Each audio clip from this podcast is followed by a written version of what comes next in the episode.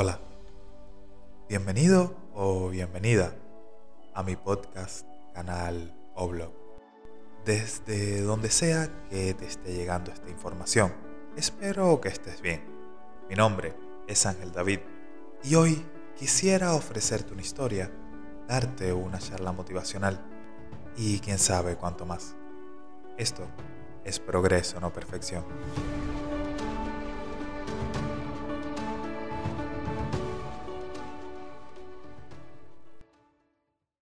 Hace un par de semanas atrás, más específicamente, el sábado 21 de octubre, tuve la fortuna de ser parte de una obra de danza presentada por la Compañía de Danza Contemporánea de Angola, en colaboración con algunos artistas españoles que vinieron específicamente para dicha presentación. En general, el proceso de montaje del espectáculo y creación de coreografías fue una completa locura. Y es que entre todos hicimos una hora y media de espectáculo en solamente dos semanas. Para ponerlos en perspectiva, el tiempo promedio para este tipo de cosas es de aproximadamente dos a tres meses. A veces puede extenderse incluso hasta un año, dependiendo del tipo de puesta en escena y si se crean nuevas coreografías y etc. Lo que significa que tanto la directora de la compañía como los bailarines y coreógrafos tuvimos que cumplir con una tarea titánica en un tiempo ínfimo y al mismo tiempo lograr mantener un estándar de calidad a la altura. Personalmente, yo creo que las dos semanas más atareadas que he pasado en mi vida fueron esas dos.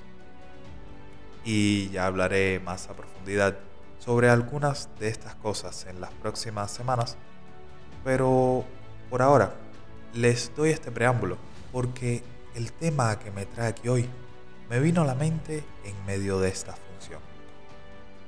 Como parte del show, había una bailadora flamenca y si alguna de las personas que me oyen ha visto alguna vez una presentación en vivo de flamenco, sabrá que cada vez que los tacones de un bailador o bailadora suenan en las tablas, el espectador siente explosiones en el alma.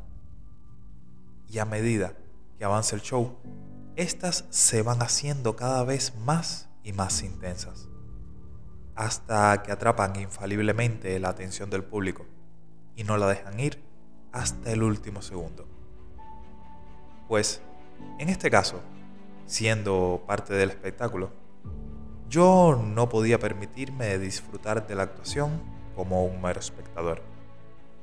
Verán, como bailarín, debo mantener un nivel de concentración y moderación durante toda la obra. Esto con el objetivo de que emociones externas no interfieran en la correcta interpretación de lo que está siendo representado. Pues les digo, durante uno de los momentos flamencos, creo que fue el primero de los tres que tuvo, yo me encontraba a la vista del público, no bailando ni nada parecido. En el principio de la actuación estaba todo bien. La bailadora comenzó con su taconeo y a pesar de las explosiones, me enfocaba en la próxima actuación y en lo que tendría que hacer y todas estas cosas que los bailarines pensamos en los teatros. Pero mientras el baile se fue intensificando, mi atención comenzó a centrarse cada vez más en los pies de la bailadora. Poco a poco, y sin darme cuenta, empecé a sentirlo de verdad detrás de cada taconazo, sentía infaliblemente una explosión y eventualmente me encontré sin ser capaz de apartar la mirada. Y llegó un momento en el que me sentí realmente parte del público, al punto que casi pierdo mi concentración y al final del baile tuve incluso que controlarme para no levantarme y aplaudirle como uno más de la audiencia. Durante el transcurso de la actuación, yo solo podía pensar en los tacones de la bailadora, chocando con las tablas, y en una conversación que habíamos mantenido unos días antes. En la misma, ella me contaba, según sus propias palabras, cómo había alcanzado la cúspide de su carrera artística durante una temporada en la que se encontraba en el peor momento de su vida, emocionalmente hablando, y en cómo ese hecho le había brindado las emociones y la fuerza necesarias para deslumbrar a cientos de personas durante cuatro días seguidos en el Teatro de Sevilla. Y allí en ese preciso instante me di cuenta de lo hermoso del momento que estaba ocurriendo frente a mis ojos. Y ¡pam! Una epifanía. En la que vi a una persona que disfrutaba su mejor momento, recibiendo halagos por doquier, flores y fiestas. Y al mismo tiempo, esa misma persona llorando sola en su casa sin que nadie lo sepa, ahogándose en su tristeza, en su dolor. Allí noté lo efímero de la vida y en cómo todo, absolutamente todo, pasa. La mayor alegría, la mayor tristeza, eventualmente no serán más que memorias.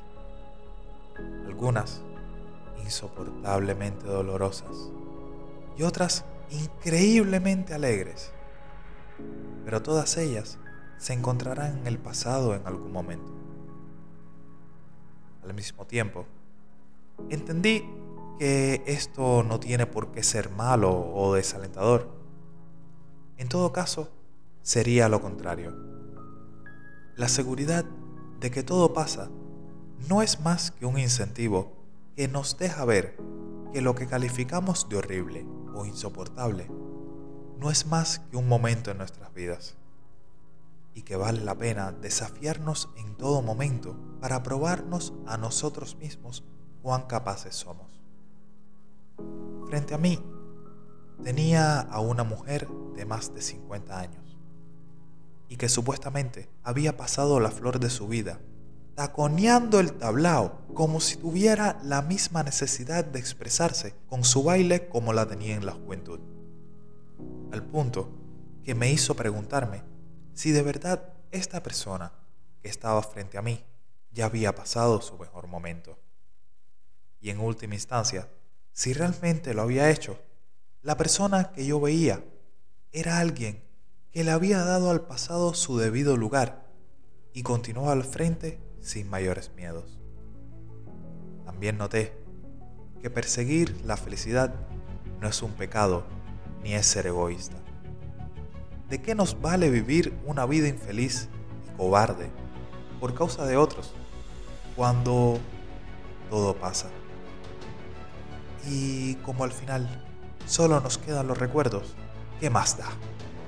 Mejor que sean recuerdos felices o anécdotas de aprendizaje y no remordimientos por lo que pudimos haber hecho. Prefiero confiar en mis entrañas y lanzarme con los ojos cerrados. Lo peor que sacaré serán raspones y alguna que otra herida. Y en el peor de los casos, una buena anécdota con su respectiva moraleja. Y tomando en cuenta que la alternativa son recuerdos de cuando casi consigo aquello o casi consigo lo otro, o si no fuera por mi cobardía habría podido, creo que intentar y fallar cuantas veces sea necesario es mil veces mejor. Lo efímero de la vida y el hecho de que el pasado fue y que no vuelve más no es necesariamente malo.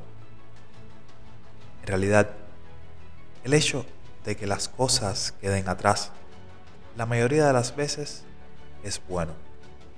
Para abrazar cosas nuevas, sin reparos ni prejuicios, debemos dejar ir el pasado. Lo mejor que podemos hacer por nosotros mismos es vivir nuestra vida como mejor la veamos, para no tener remordimientos en el futuro.